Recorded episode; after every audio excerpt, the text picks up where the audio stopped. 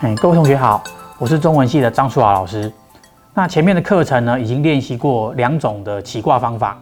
那么得到了卦象之后，应该要怎么样解释呢？啊，这一次这个课程我们就来简单的说明一下。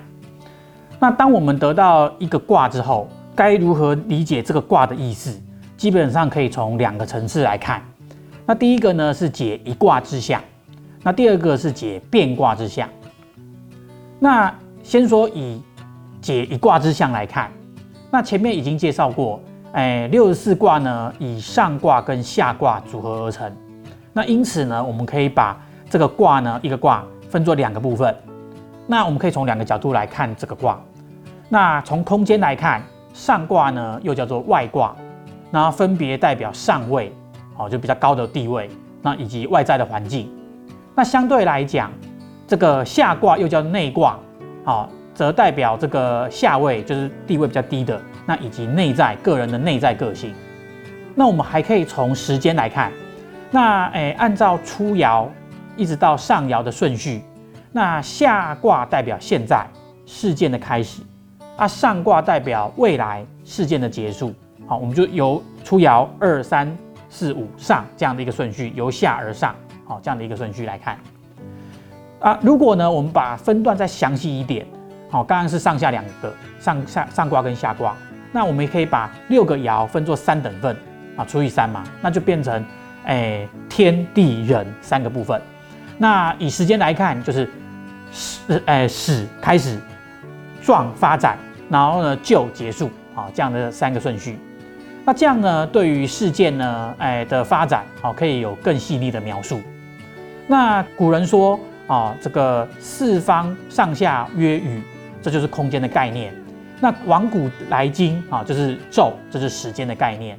那现在一个卦六个爻就包含了时间跟空间，所以呢，掌握了全部六十四卦，就可以掌握整个宇宙。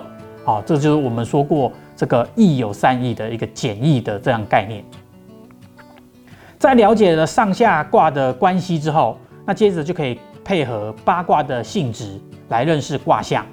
那八卦的性质在之前我们在介绍说卦传的时候有介绍过。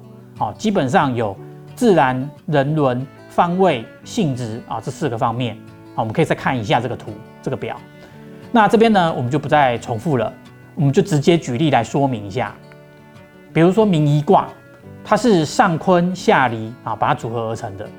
那在八卦的自然象征当中。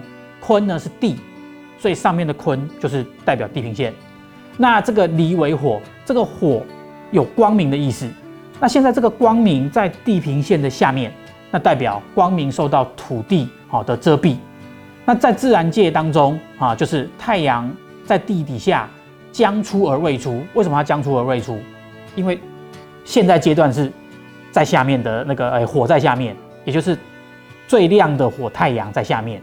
然后它会往上出二三四五上，由下往上发展，所以它快要出，啊，将出而未出这样的一个诶过程。所以说彖传说，诶明入地中明夷，好太阳这个光亮光明在地底下就是明夷。那续卦传说夷者伤也，好这个伤就是受伤，因为光明受到损害，被地平线挡住了，好这样的概念。那这样看起来好像不是很好，但是不用担心。哦，以内外卦来看，内卦是离。那刚才讲，内卦就是代表内在的德性。那德性既然是离，是光明的，那不是很棒吗？对不对？那外卦是坤，代表对外的处事，哎，你的态度是柔顺的，对不对？那个性质里面就有提到。所以如果说一个人既然又有内涵，很光明，可而对外呢又能够放低你的姿态。那么，即使当下是刚刚那种状况，在那个诶光明在地底下是黑暗的，也可以顺利的度过。所以呢，彖传啊就说内文明而外柔顺，以蒙大难，文王已之。他就是用周文王有德啊，可是却被纣王囚禁的例子来说明此卦终究会度过这一个难关。那在弄清楚外在的时空以及内在的个人德性之后。那有德的君子呢，应该就在要在这个黑暗的时刻，来坚持自己的原则跟理想。所以彖传就说：“会其名也，内难而能正其志，机子以知。”他机子面对这个纣王的暴政，能够韬光养晦，坚守正道，好来说明这一个卦的卦象。那因此呢，整体来看，当你那个准备充足，却遭遇到困难，好，不见得就啊说考试不见得如你的意这样子，好，或者是有志不得生的时候，补到这个卦。就要告诉你，你要坚持下去，等到拨云见日的时机来临。所以明夷卦的卦辞就告诉你，最后就是利坚贞。对于征问，这个征就是问哦，算命的意思。你遇到这个困难的问题，补到这个明夷卦，那是有利的，是好的，好这样的一个状况。那六十四周易的六十四卦呢，基本上都可以用这个原则来解读。那同学都可以自己试试看。那补充说明一下，在易学的术语当中。卦跟卦之间呢，还有所谓的错卦、中卦、互卦三种关系。那第一种错卦呢，又叫做变卦，就是某一个卦六爻全部阴阳相变，就可以得到另外一个卦。比如说乾卦六个阳，六个阳爻全部变成阴爻，就变成坤卦，所以乾坤两个就互为错卦。那中孚卦跟小过卦也是啊互为错卦的一个关系。那中卦呢，就是把原本的卦的六个爻，从初二三四五上的次序，哎，按照上五四三二初的次序排列，就整个颠倒过来就对了。好，所得到的卦呢，就是所谓的中卦。那比如说屯跟蒙啊，就是互为中卦；虚跟宋也互为中卦；太跟否也互为中卦。那接第三种就是互卦。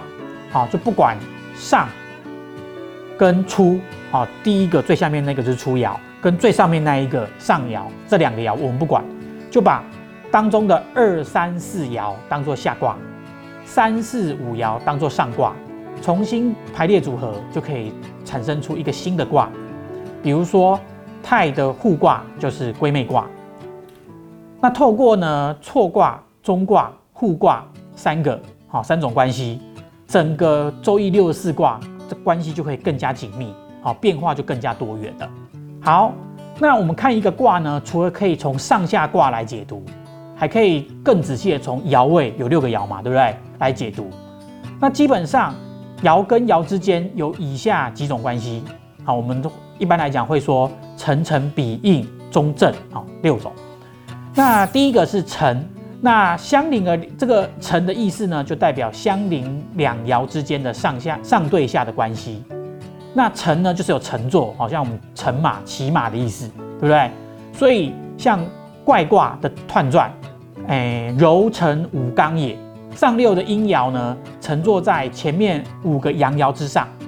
那第二个辰呢，就倒过来啦，相邻的两个爻之间下对上的关系。那承呢，就有奉承哦，承接哦，承接的的意思。这比如说节卦的六世象传说，安节之亨，承上道也。那也就是说，六世的阴爻顺承着九五的阳爻，所以六世在下面，九五在上面，啊，下面是阴，它就接着上面，好这样的一个关系。所以我们可以看到，辰跟辰之间刚好是相对相反的。所以呢，刚刚的六四乘于九五，反过来就是九五乘于六四。好，虽然发音是一样的。好，那接下来呢就是比，那比呢就泛指两个相邻两爻的之间的关系。那所以呢，不管是乘或乘都是比，这个比较简单的啊。接下来我们来看应，应是上下卦爻位相对应的两个爻的关系。那我们就知道一个卦有上卦跟下卦。两个部分，那从下卦开始就是初二三，然后接下来是上卦的四五上。那今天把它放下来，其实它就是两个八卦。那这两个八卦呢，初跟四，二跟五，三跟上啊，两个之间两两之间呢都是对应的。好，这就是应的关系。那如果说阴阳相同，叫做敌应，哎，那那个阴阳相反叫做相应。好，所以那个哎，周易是比较。觉得阴阳这个两个啊相对是比较好的，好，所以哎像是师卦的彖传提到刚中而应，它指的就是九二跟六五之间的相应。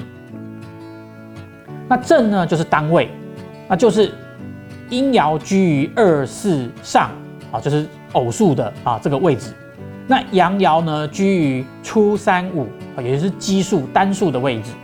啊，比如说履卦九五的象传，它讲位正当也，就表示阳爻居于五的这个阳位。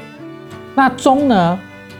啊，以上卦来看，这个二五这两个爻呢，分别在它的上卦跟下卦中间，所以呢，我们居于此位，好，都叫做中。所以呢，像大传卦九二的象传，它讲九二贞吉以中也，哎，怎么样？反正在这个中的位置来讲，通常都是好的啦。好，那也就是说，指诶阳爻居二，也就是下卦的中间，好，中间这个位置。那一般来说。阳成阴或阴成阳，好，也就是阳上阴下都是好的。反过来讲，阴上阳下都不是太好。那阴阳相应是好的，刚刚讲过。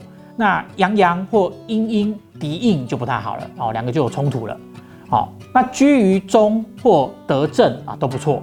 那如果呢，它既中又正，那它好的不得了了。对，那如果说中正又能够跟啊又能够相应，哦，那就是好上加好。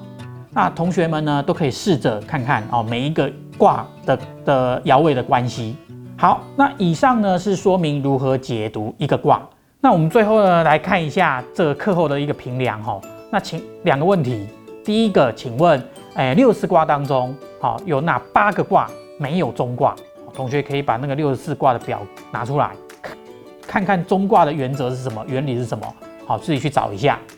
那第二个呢，请说说看。哎，同人六二爻，好，与其他五爻的关系有什么层层比应的关系？好，这个同学，这个哎，这个可以自己看课后来练习一下。那今天这个课程到这边。